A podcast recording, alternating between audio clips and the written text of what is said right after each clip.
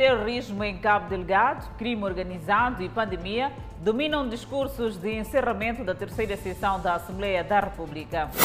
FEMATRO considera irreversível o uso da bilheteira eletrónica no transporte urbano. Está iminente queda da ponte que liga o bairro de Inhagome e Chuabudembe, na cidade de Quelimane. Procura por transporte interprovincial registra queda em Manica.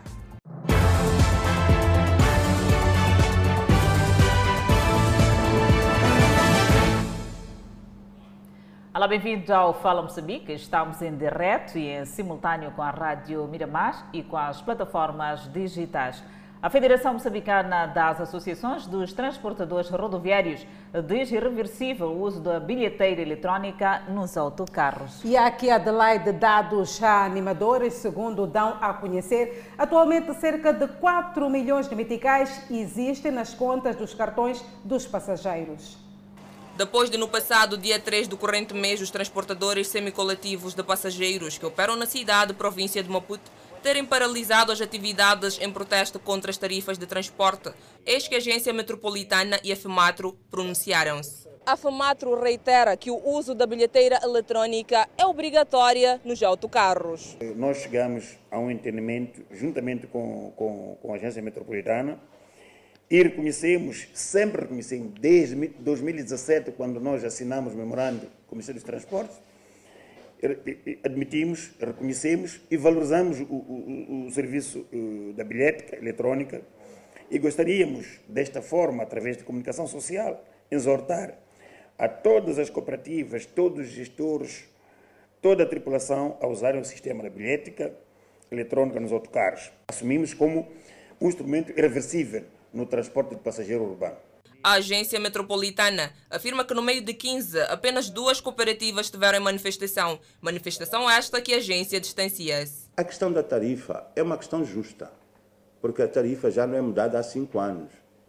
Portanto, tudo na vida já subiu e, como tal, eh, eh, esse é um processo que nós temos consciência plena de que tem que ser alterado. Nós e a FEMATRO já aprovamos aquilo que é a atualização da tarifa. A não circulação do dinheiro em numerário é uma das vantagens trazidas pela Agência Metropolitana no concernente à bilheteira eletrónica. A bilhética eletrónica é fundamental, porque hoje já não se consegue controlar 250 mil passagens diárias com o uso no papel e na caneta.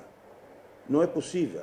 Nós temos que ter o controle destas operações, porque nós caminhamos para uma situação em que o nosso passageiro tem que ser bonificado, nós temos que saber melhor os movimentos da nossa população. Ainda existe na conta mais de 4 milhões de meticais nos cartões dos passageiros para utilizarem nas viagens. A atualização das tarifas, que continuam as mesmas há 5 anos, está em curso para este ano.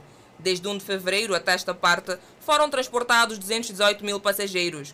Foram distribuídos 112 mil cartões dos passageiros e ainda foram geradas e distribuídas aos operadores a receita de 2,5 milhões de meticais. Portanto, é irreversível. Depenadores e vendedores de frangos de costas viradas com a direção do mercado grossista do Zimpeto.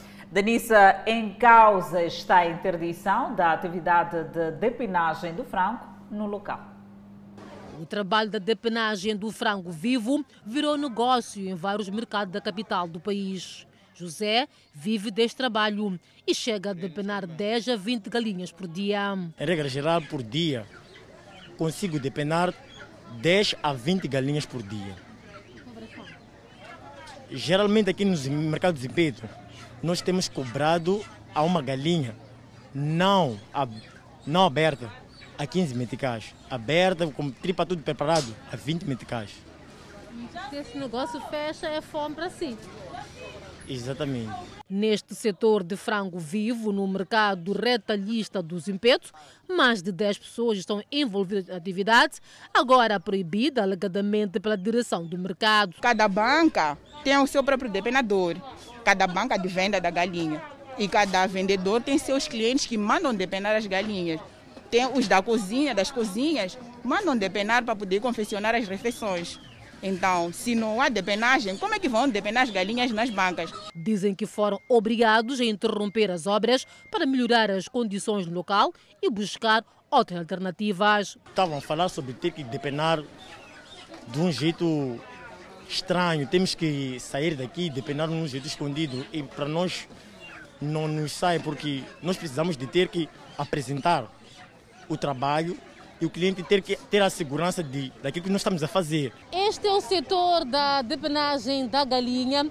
Galinha esta adquirida viva aqui neste mercado do Zimpeto. Entretanto, a atividade está a ser interditada, alegadamente porque há um projeto em curso neste local. Vendedores dizem ter sido coagidos a melhorar aqui as condições, como é o caso da construção eh, de drenos para melhorar aqui este trabalho. Entretanto, dizem que ficaram surpresos quando de que deviam abandonar este local. Porque chegaram aqui, chegaram tantas pessoas, porque são várias caras. Nós temos o, o chefe do setor, então saem os chefes de outros setores para o setor das galinhas e mandam-nos paralisar com os trabalhos. Parem com o trabalho porque temos um projeto. Antes do projeto, devemos olhar pela venda da galinha. A situação preocupa também os vendedores de frango vivo que se sentem afetados pelo encerramento da atividade. Mesmo quando começou, no dia que começou, havia um cliente que havia comprado frangos e haviam matado os frangos para começar a meter na água. Chega a chefe, despeja aquela água e o cliente ficou prejudicado. Quem vende refeições junta-se ao coro de lamentações. Sim, não vai sair, não vai dar. Não vou ter tempo de mandar, mandar depenar galinhas, levar. Sim, problemas de chapas também. Contactamos o escritório do mercado, mas não foi possível falar com a responsável do mercado. Entretanto, sem gravar entrevista, um dos membros da comissão dos vendedores alegou que a decisão deve-se à falta de condições de higiene local, reprovadas pela Inspeção da Saúde. No entanto, não avançou soluções para este impasse. Seguimos com outras notícias. As três bancadas parlamentares defendem a necessidade do envolvimento dos países da região no combate ao terrorismo em Cabo Delgado. Estes pronunciamentos foram feitos esta sexta-feira durante a sessão solene de encerramento da terceira sessão ordinária da Assembleia da República. Dentre vários pontos que constituíram base de discursos, destacam-se terrorismo em Cabo Delgado. Cabo Delgado é parte integrante de Moçambique e seus filhos fazem parte de tudo o que compõe a SADEC e a humanidade na sua globalidade. Que fique bem claro, nós, a bancada parlamentar do MDM, temos a noção de que um Estado sem força de defesa e segurança não dispõe de soberania. Aliás, sempre que nos referimos a Cabo Delegado, ressalta-nos a insensibilidade de um governo de recrutar imberbes, sem preparação político-militar, sem moral combativa, porque não conhecem a razão de ser desta guerra. Não há explicação exaustiva, porque num dizem, dizem que estão a combater Al-Shabaab, outros estão a combater insurgente, e há ainda quem diga que estão a combater o islamismo. Afinal, quem é o nosso inimigo em Cabo Delegado? Uma das consequências imediatas destas ações macabras dos terroristas é a morte de nossos concidadãos, a retração de investimentos estruturantes para aquela região e da nossa economia em geral.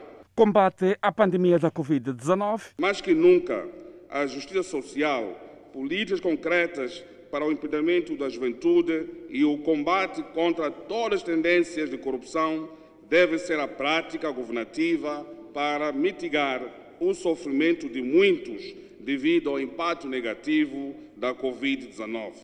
Usar máscaras, o povo segue.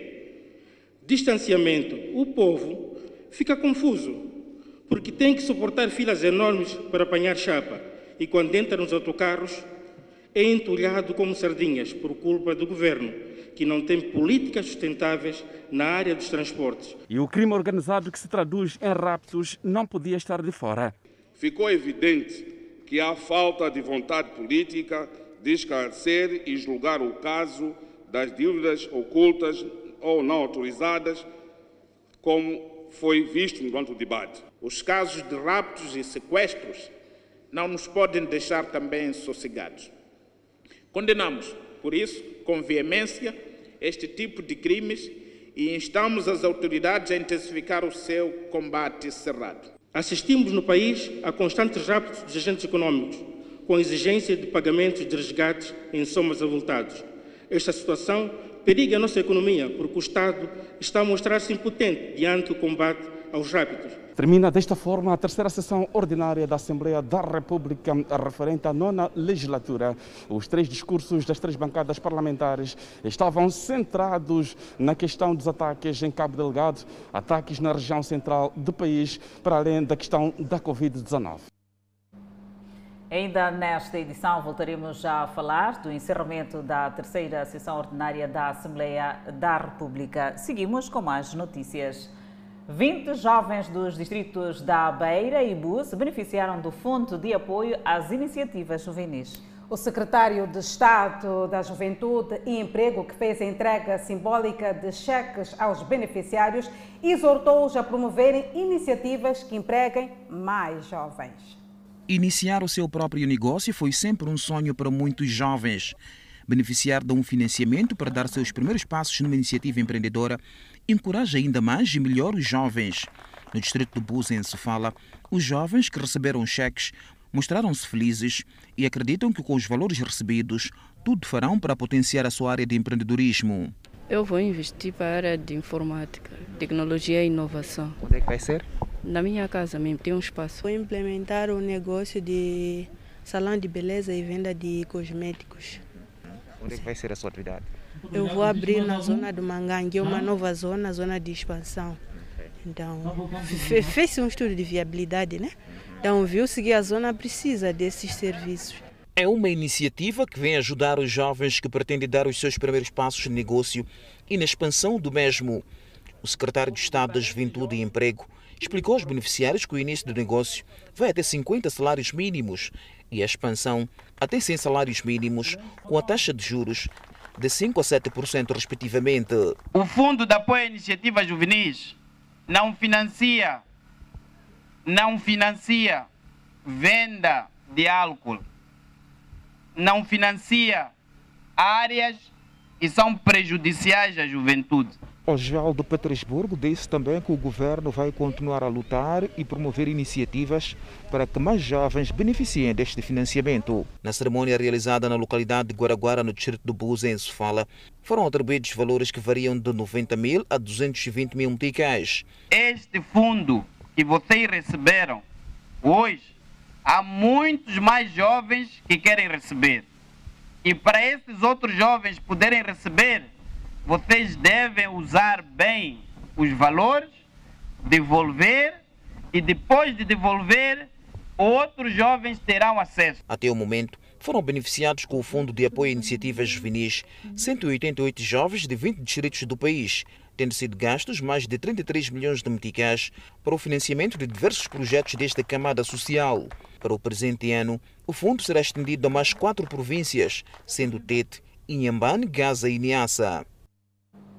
Assim, mais jovens serão abrangidos por esta iniciativa.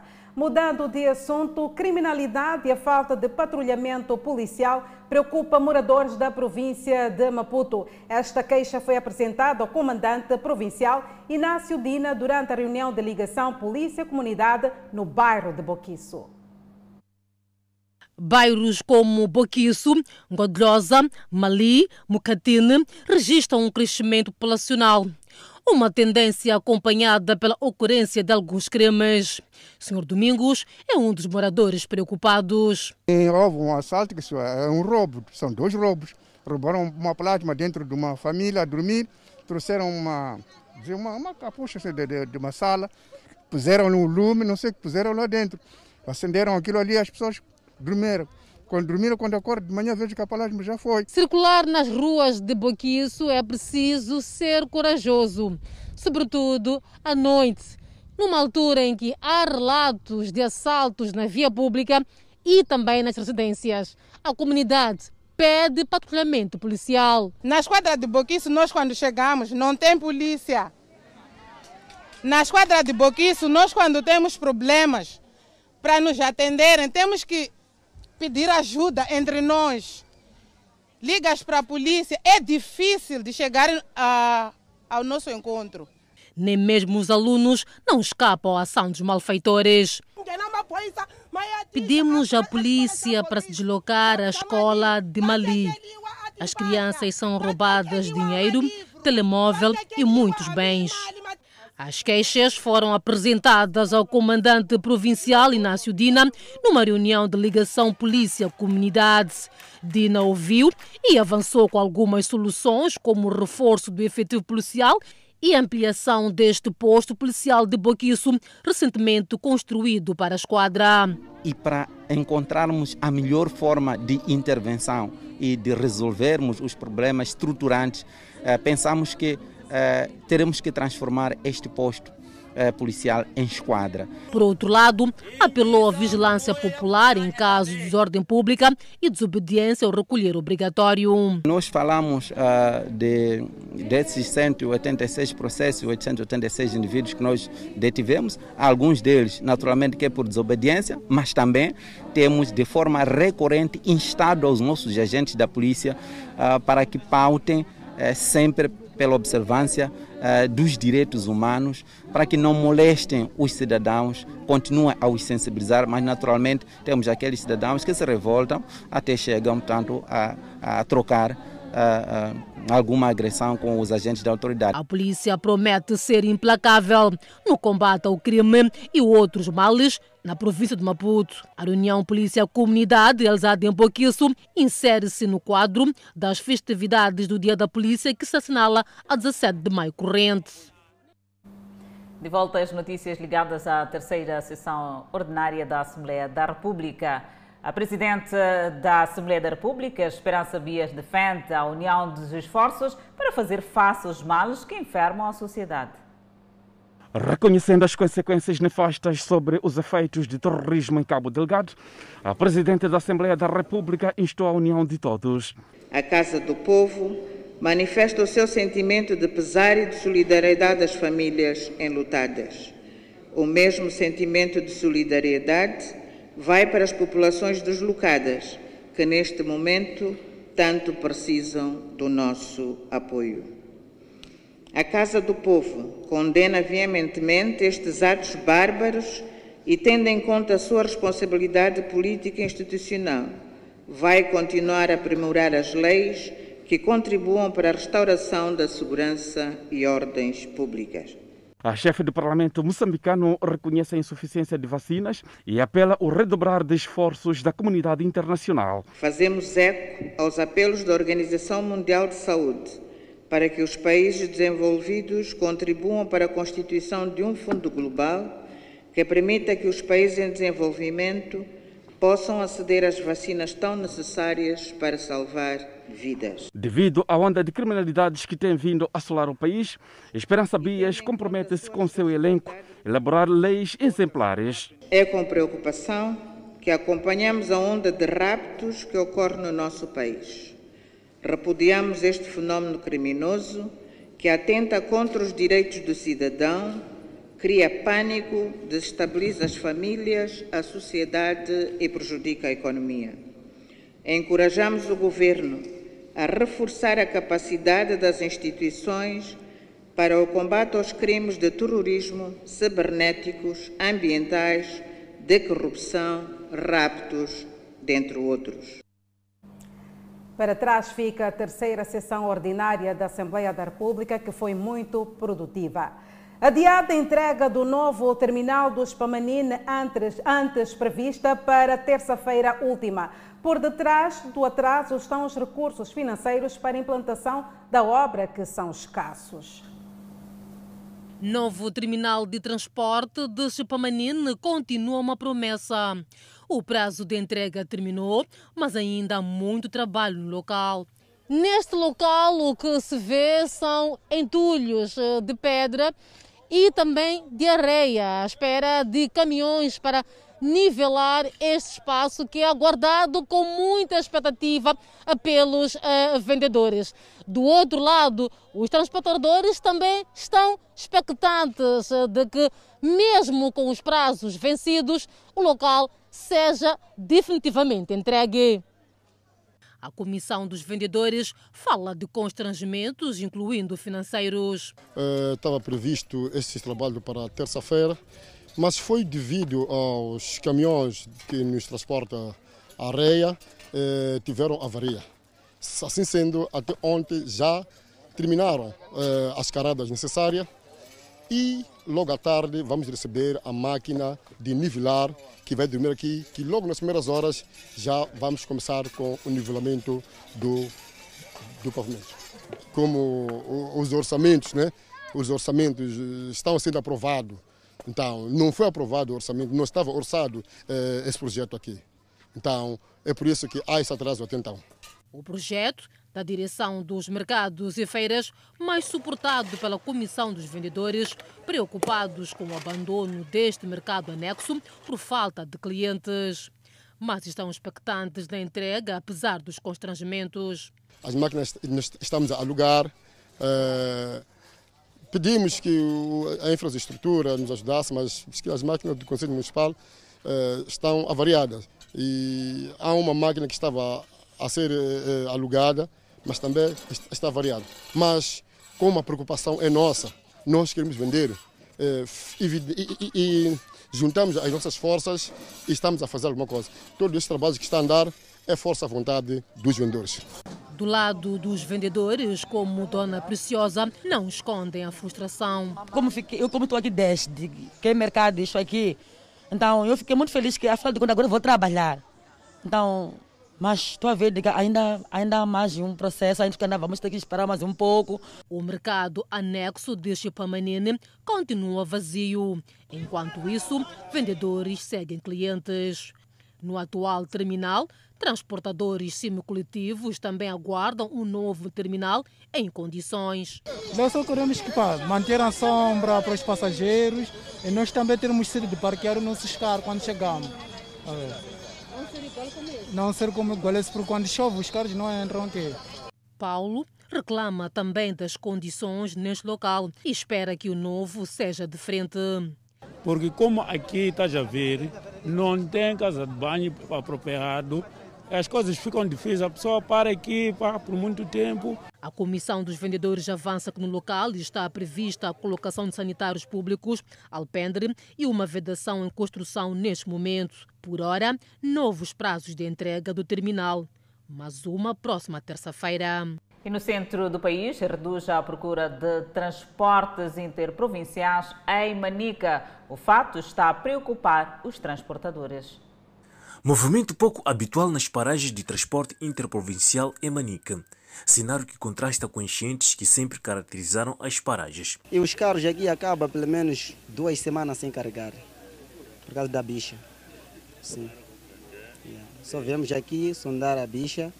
Caso já chegar a vez, carregamos. Neste terminal há mais autocarros à espera de passageiros.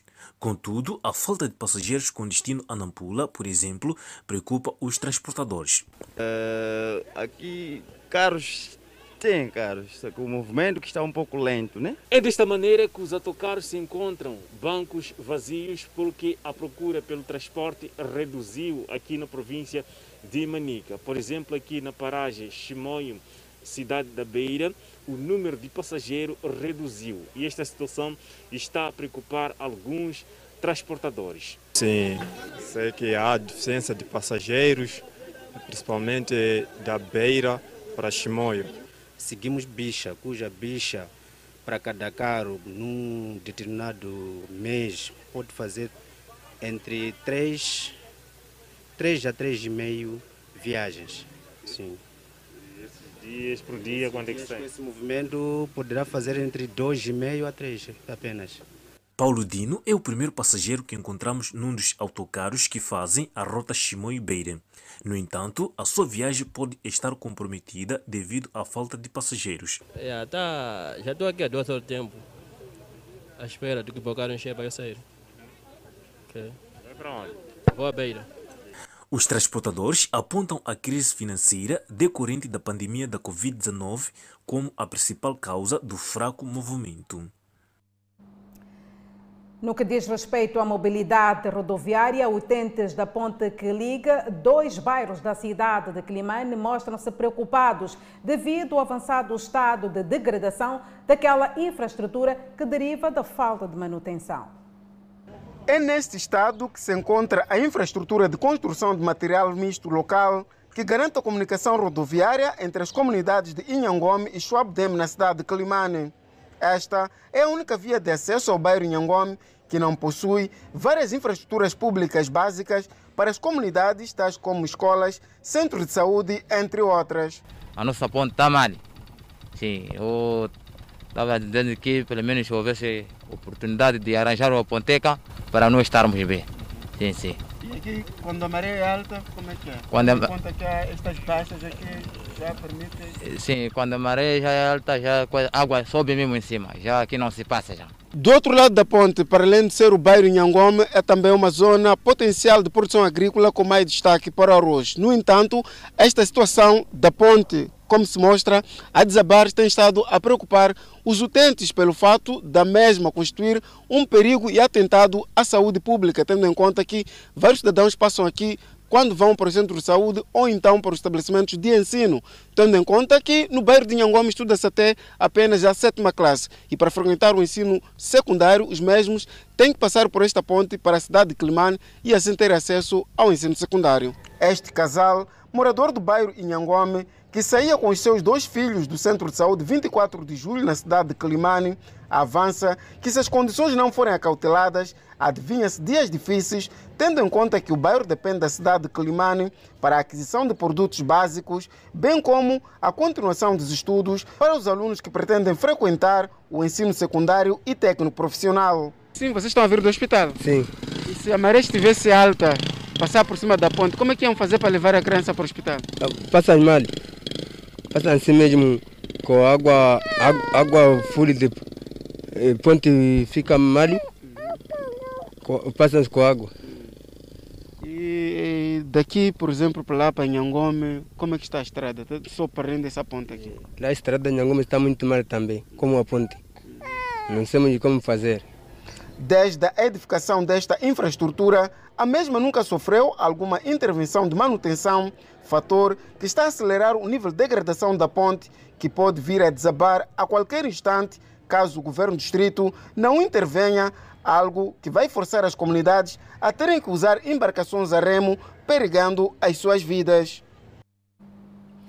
Seguimos com o administrador de Mabote, que garante que o Parque Nacional do Zinaf poderá ficar mais atrativo nos próximos dias. Este anúncio, Adelaide, foi feito por conta do repovoamento animal que se registra naquele santuário. Localizado no distrito de Mabote, o Parque Nacional do Zinaf faz parte das quatro áreas de conservação existentes na província de Inhambane, nomeadamente Santuário de Kewene, Arquipélago de Bazarruto e Pomene com uma área de 400 mil hectares, sendo que 18 mil cercados e povoados com milhares de animais, cujo destaque vai para elefantes.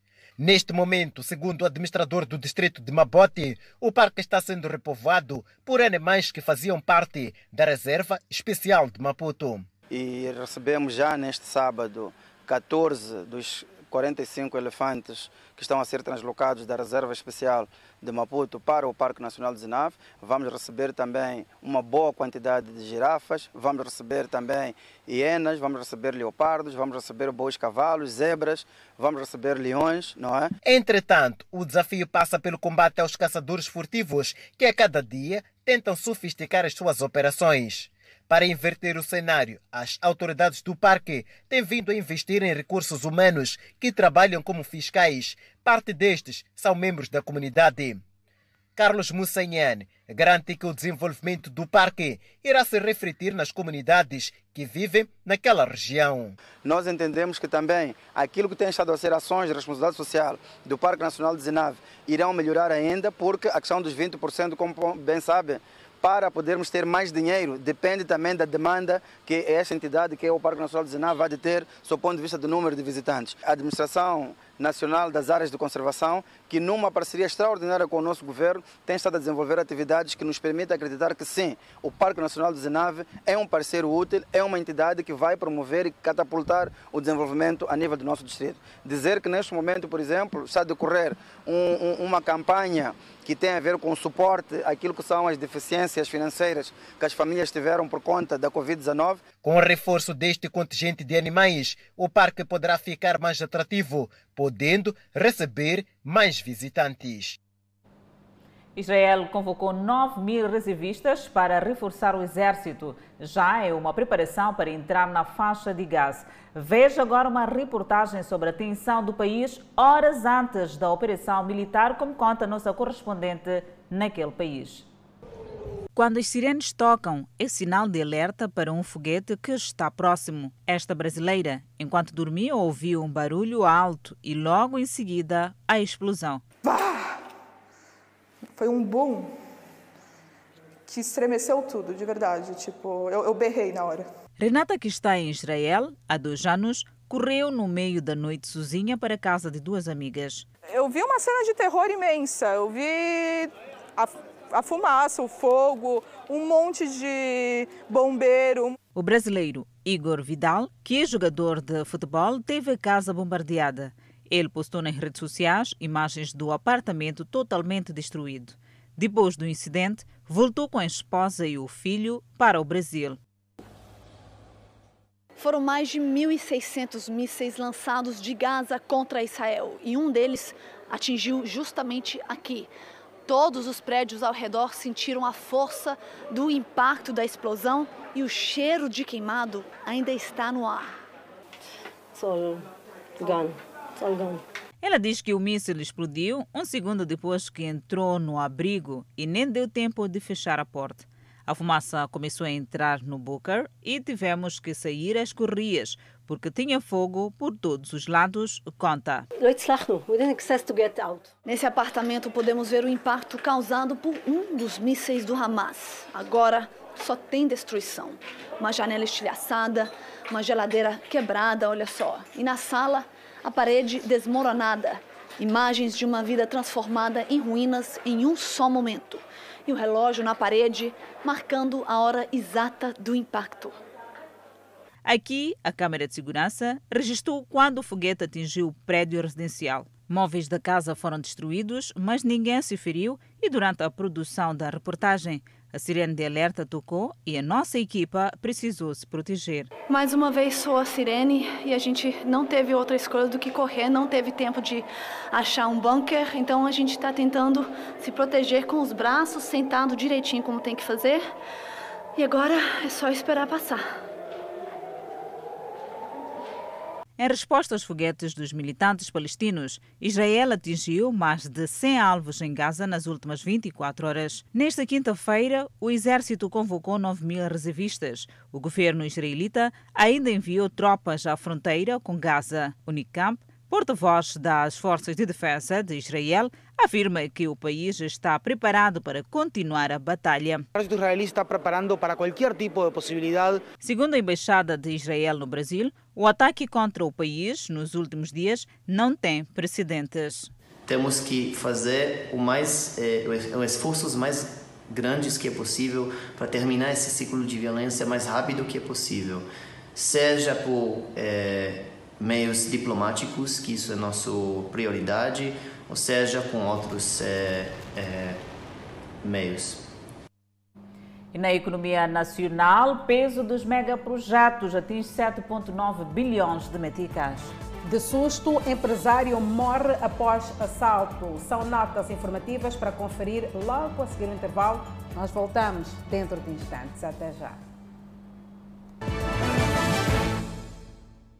De volta ao Fala Moçambique e desta feita vamos falar dos Jogos Olímpicos.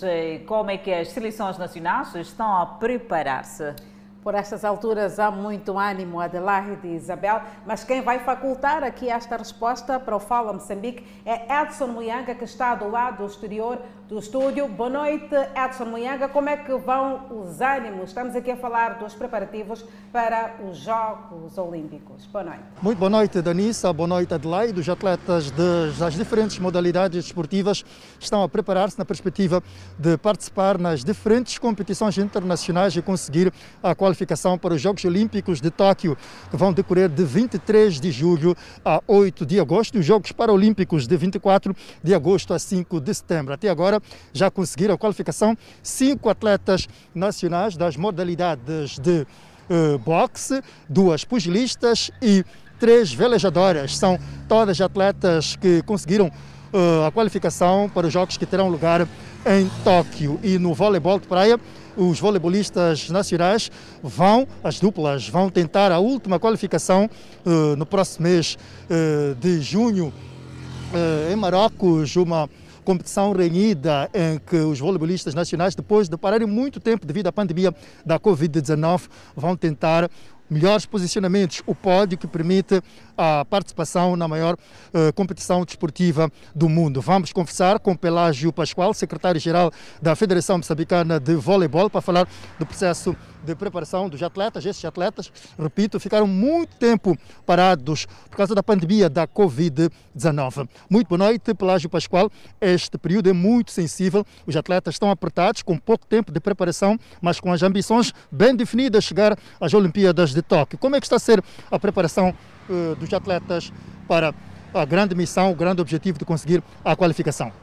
Obrigado, boa noite. De facto, estamos já nesta preparação na rota final rumo aos Jogos Olímpicos de Tóquio e nós, nesta altura, retomamos o processo de treinamento na última semana do mês passado, mês de abril, e neste mês de maio recomeçamos igualmente com o processo de treinamento. Fazemos o treinamento todos os dias da semana e no final de semana fazemos jogos do, do período da manhã até o período da tarde. Agora, uh, uh, Pelágio, Marrocos será mesmo o último palco, uh, o processo de, de, de, de, competição, a tentativa para marcar presença nos Jogos Olímpicos será mesmo Marrocos e depois de muito tempo os atletas estarem parados, uh, há convicção de que os atletas podem conseguir, poderão conseguir, melhor dizendo, uma qualificação para as Olimpíadas? Exato, Marrocos é a última rota da qualificação para os Jogos Olímpicos. Uh, pese embora do plano da federação nós contamos ainda com a possibilidade de levarmos as nossas duplas à África do Sul, como trampolim, ou seja, o sítio onde podemos fazer uma análise final do estágio de preparação das nossas duplas. Isto desde o momento que tenhamos as condições financeiras criadas, já fizemos um plano tanto do orçamento como das competições que iríamos participar na África do Sul, foi já remetido tanto ao Fundo de Promoção Desportiva como ao Comitê Olímpico de Moçambique a ver se conseguimos pelo menos umas três semanas com competições na África do Sul para ganhar mais tra traquejo às nossas seleções. As duplas femininas estão relativamente uh, em vantagem em relação às duplas masculinas. De facto, as duplas femininas já estão na fase final, vão ter somente os jogos da fase final para a, a qualificação, enquanto que em masculinos teremos ainda a segunda fase dos jogos e caso consigamos transitar, terão igualmente ainda no Marrocos a fase final referente à parte masculina.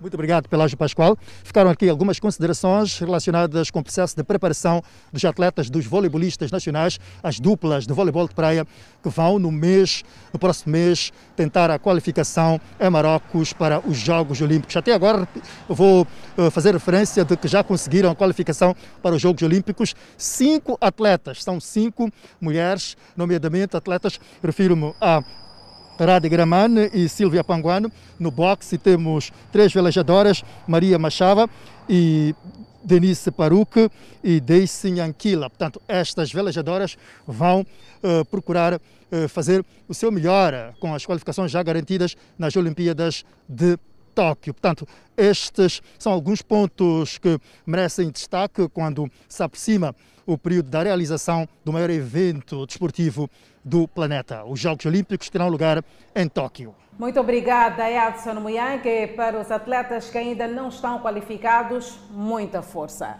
É verdade, Danissa, e deste lado seguimos com mais notícias, onde um grupo de malfeitores invadiu o estabelecimento turístico na zona portuária de Nacala, onde se apoderaram de diversos bens. De susto, o proprietário do empreendimento acabou perdendo a vida. O cidadão estrangeiro trabalhava no porto de Nacala há alguns anos.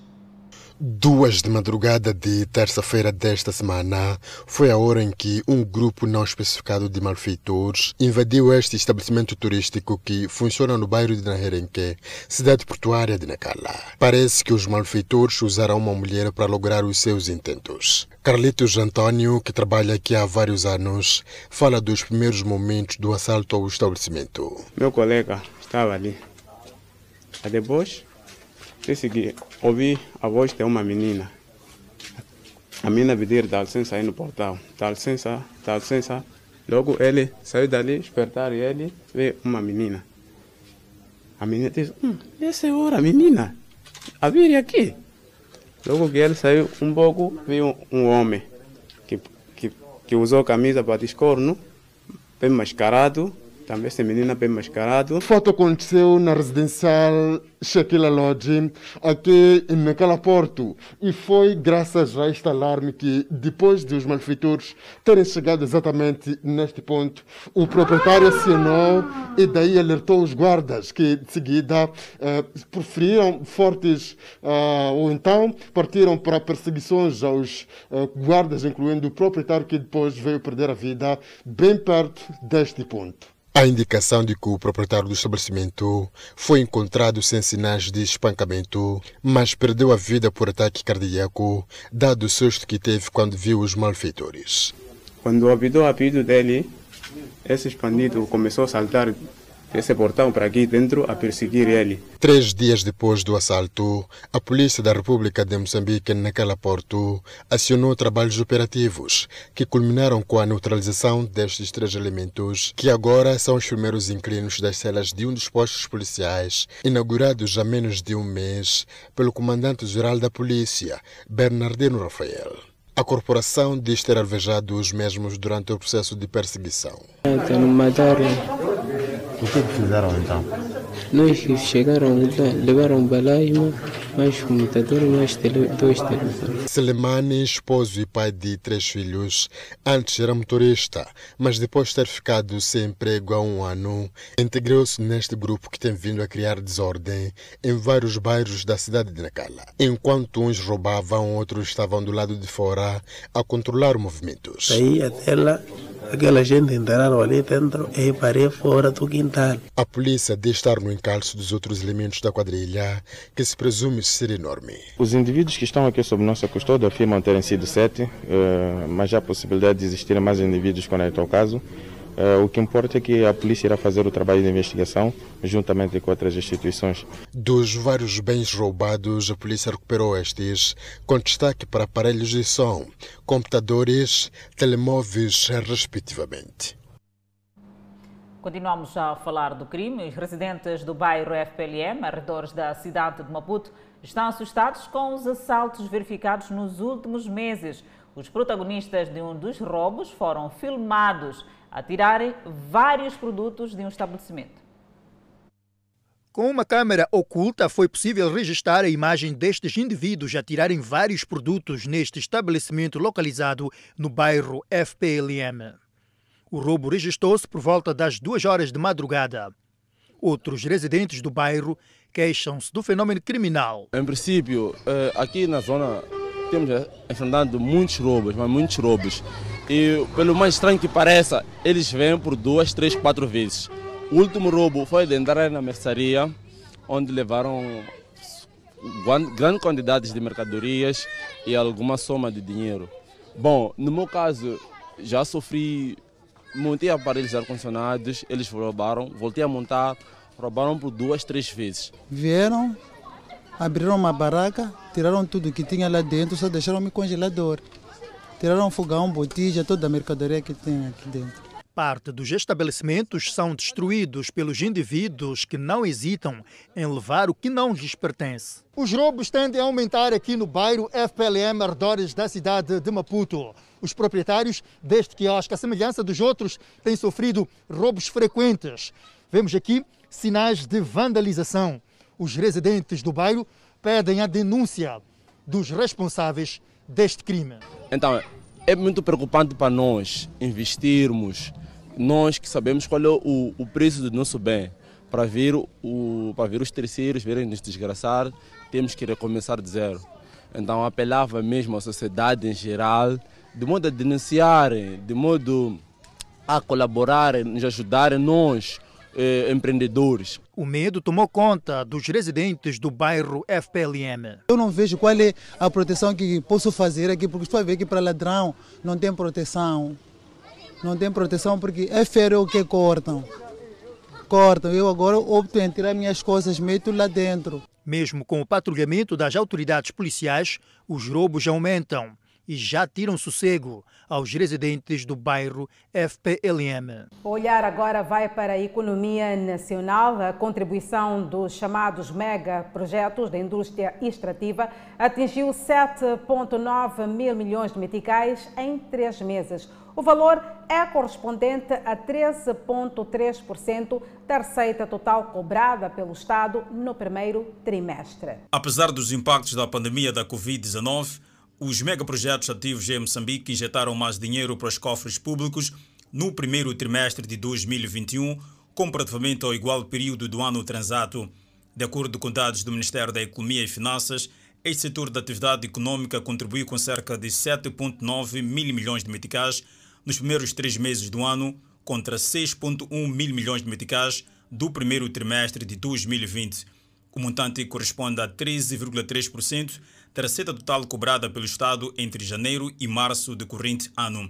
Do grupo dos megaprojetos, a exploração de petróleo injetou mais dinheiro para os cofres públicos, são 6,1 mil milhões de meticais, quase o dobro que no período homólogo, 3,4 mil milhões de meticais. Segue-se a exploração de recursos minerais com 794,4 milhões de meticais e produção de energia com um peso de 745,4 milhões de meticais. Comerciantes informais invadem via pública na cidade de Climane. Enquanto isso, Moçambique registra mais 173 recuperados do novo coronavírus. Notícias a acompanhar logo após o intervalo. Até já.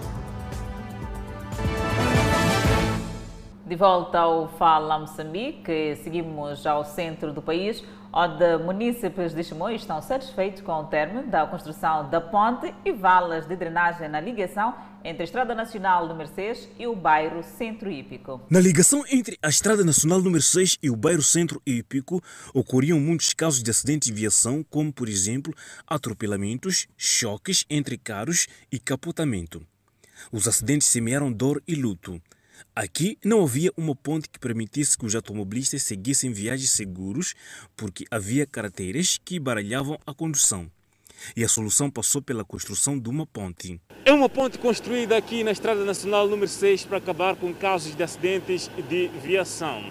Entretanto, este local que dá entrada ao bairro Centro Hípico era palco de muitos casos de acidentes de viação, o que preocupava alguns automobilistas e com a implantação desta ponte poderá por fim estes casos. Exatamente, porque estava tudo danificado, os carros sempre havia acidentes, semanalmente ocorriam acidentes, por causa de que a, a, a, estrada não estava boa e acabamos de construir essa ponteca e os carros já estão a passar numa boa, sem nenhum problema. A nova etapa veio trazer alívio aos automobilistas. É muito importante, é muito importante. Nós que somos automobilistas, sempre acho que sofremos muito aqui, porque primeiro dia que eu cheguei aqui, apanhei carro, já sofri a forma de manobrar, então assim que a ponte estava, alhamdulillah, estou muito agradecido. Está bem mesmo. E peço ao governo mais força aqui em Chimoio, alhamdulillah, estou a agradecer. E a ponte num sentido muito positivo, vejo na construção dessa ponte, muitos já conseguem fazer um bom trânsito. É, a, a, ponte também trouxe, trouxe uma inovação, porque de antes as pessoas não conseguiam fazer boa ultrapassagem aqui devido ao estado caótico da estrada.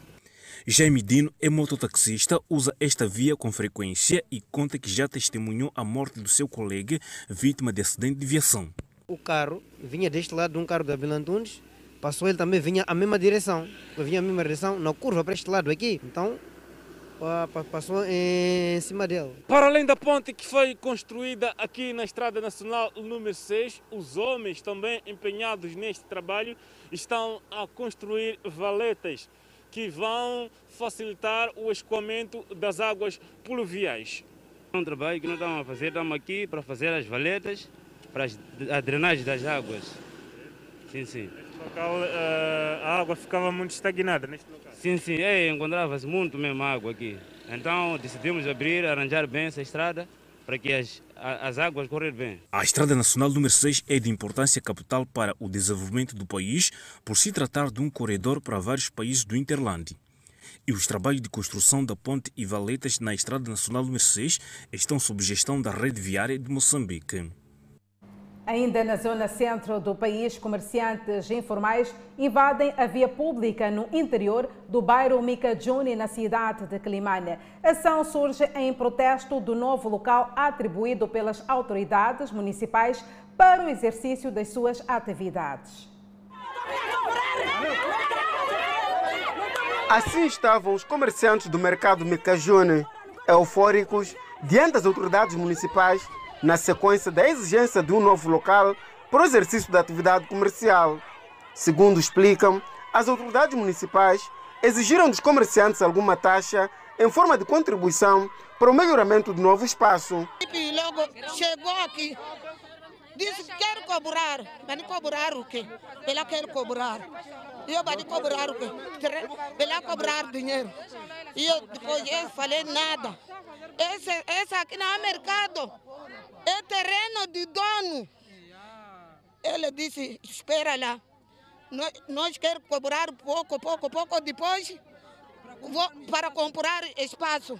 Os comerciantes exigem ainda a edilidade para que flexibilize o processo de entrega de um novo local melhorado. E o município cobra a parte dele. O dono do espaço também nós pedimos, por compreensão que ele fez, nós devemos dar qualquer coisa para conseguir nos garantir. Agora, onde estamos um pouco indignados a mim, é o município vir aqui querer se puxar os bens da população. Ontem levaram muita coisa aqui, foram com ele. Aquelas coisas não deram de volta. A pessoa ficou sem dinheiro, conseguiu de emprestar, já comprou outra mercadoria. Voltam também começam a fazer desmame. Nós queremos pedir, a pessoa que tem entidade superior, que é o senhor Manuel de Araújo, sentar com a cúpula dele, resolver o problema de Micajuni. Este é um exemplo vivo da situação de intransitabilidade que os comerciantes podem causar aos automobilistas. Neste momento se pode ver é que esta viatura que se vê aqui tem dificuldades de poder passar por esta estrada na sequência dos comerciantes estarem a exercer a atividade ao longo da via pública. Sabe, porém, que os mesmos exerciam atividade lá mais para o interior. No entanto, era espaço de um cidadão que, obviamente, agora pretende usar o seu espaço para os seus próprios fins. E esta situação obrigou que o proprietário pudesse retirar os comerciantes para este local, onde o município garante que já terá identificado um local e que menos de cinco dias poderá alocá-los para que os mesmos exerçam a sua atividade de uma forma condigna. O porta-voz da Polícia Municipal no Conselho Autárquico de Climane, Melo Henriques, disse que o município estava a levar a cabo uma série de ações de forma a entregar um novo espaço identificado para que os comerciantes exerçam atividade sem pôr em causa as suas vidas na via pública. Hoje nós estamos a fazer a sensibilização no sentido de que, eh, para além de venderem na estrada, e a informar que eles vão sair a, a, a curto prazo, nesse momento. E também, muitas das vezes, eles quase que ocupam toda a faixa de, de rodagem. Então estamos a tentar dirimir esse conflito, no sentido de que o trabalho seja de forma ordenada e para a posterior retirada nesse local. O município de Climane tem estado a alocar os comerciantes para vários pontos para o exercício da atividade, sem pôr em causa as suas vidas ao longo da via pública. No entanto, a falta de condições tem estado a retrair a adesão por parte dos comerciantes que regressam à via pública. Moçambique registrou mais 173 recuperados, elevando para 68.487 o cumulativo e tem cumulativamente 3.392 internados e 25 recebem tratamento nos centros de isolamento. Moçambique tem 70.361 casos positivos registrados, dos quais 70.045 de transmissão local e 316 importados. Moçambique testou nas últimas 24 horas 2.034 amostras, das quais 46 revelaram-se positivas. Destas, 42 são de nacionalidade moçambicana e um estrangeiro, e 5 de nacionalidade ainda por identificar, e todos resultam de transmissão local. E nas últimas 24 horas, o país não notificou ocorrência de óbitos em paciente infectado pela Covid-19, mantendo as 826 vítimas mortais. E neste momento o país tem 1.044 casos ativos devido à Covid-19. E seguimos ainda e para falarmos da saúde, a falta de equipamento médico está a retardar o funcionamento do Hospital Distrital de Jangamo, na província de Inhambane. A TV Miramar testemunhou a chegada esta semana da parte do equipamento que irá viabilizar a entrada em funcionamento desta que será uma unidade de referência neste ponto do país. Construir unidades sanitárias em quase todas as sedes distritais é uma das apostas do governo, com vista a aproximar os cuidados médicos à população. Foi nessa vertente que no distrito de Jengamo acaba de ser erguido este hospital e espera pela data do início do seu funcionamento. Este é o Hospital Distrital de Jengamo. As obras da construção desta unidade sanitária terminaram e já faz tempo. A mesma não funciona devido a falta de equipamento. O fato preocupa os residentes deste distrito, que falam das dificuldades que enfrentam em caso de necessidade de serviços médicos especializados. Lá em Ambane é muito longe para nós. Às vezes não temos dinheiro para, para lá. Já aqui é melhor porque saímos a pé de casa, vir aqui vir apanhar tratamento e regressamos para casa. Sim, sim, sim, queremos muito esse hospital. Há um ano já terminaram, mas falta-se inaugurar para trabalhar. Quando ficar doente mesmo grave, tem que ir em Nhambane. No que apuramos é que este hospital poderá ser inaugurado em breve, uma vez que já começou a chegar parte do equipamento. São, são duas centrais de geração de gases medicinais. Uma central vai gerar oxigênio médico, outra central vai gerar ar medicinal. O oxigênio, pronto, é aquilo que, que, que normalmente se vê nos hospitais e por todos os hospitais, uh, através dos cilindros, apesar de que o ar medicinal também é a mesma, é a mesma situação, só que para funcionalidades distintas. Arthur Teófilo fala dos ganhos que a província terá com a entrada em funcionamento da central de produção de oxigênio médico e do ar medicinal nesta unidade sanitária. Estamos aqui neste momento com a mais avançada tecnologia no mundo. Não há. No país não há outra igual. Esta é a primeira. O que, é que acha que poderá ser em termos de ganho para o setor de saúde a nível da província e do país? Muito, muito, porque isto é, é a disponibilidade do, do, do, oxigênio no local. Não tens logística de transporte, os custos são bastante reduzidos e efetivamente o impacto inicial de investimento é grande. Mas ao longo do processo, ao longo do tempo, beneficia muito, muito as unidades hospitalares, como também em termos de custos. Está provado que há uma redução muito significativa de custos, por causa de toda a associação de custos à solução do cilindro, ao transporte de cilindro, à disponibilidade, ao hospital ter que se deslocar a, a longas distâncias para ir buscar os cilindros, a falta constante de, e, e, os problemas colocados com essa situação do, dos transportes. É um problema. Nesta solução, isso não acontece. E protestos regressam nas ruas de Myanmar. Descarga atmosférica pode ter morto 18 elefantes na Índia. São notas informativas para conferir logo a seguir o intervalo. Até já. De volta com as notícias internacionais. Acredita-se que um relâmpago tenha matado uma manada de elefantes selvagens asiáticos no remoto nordeste da Índia. Os elefantes, incluindo cinco filhotes, foram encontrados mortos durante as chuvas na reserva florestal protegida de Condale. Os guardas florestais chegaram à área remota na quinta-feira e encontraram 14 elefantes mortos no topo de uma colina e quatro no sopé.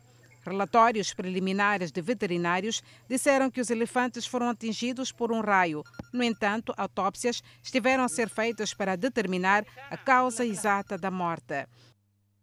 E manifestantes em Myanmar protestam contra o golpe militar.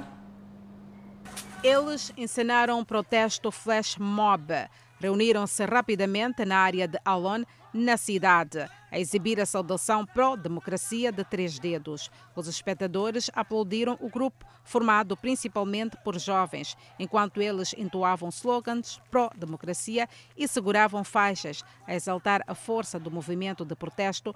Como tática, antes que a polícia chegasse, os manifestantes se reuniram e dispersaram-se rapidamente.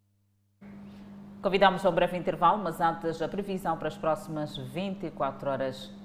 No norte do país, Pemba 30 de máxima, Lixinga 24, Nampula 30 de máxima. Seguimos para o centro do país.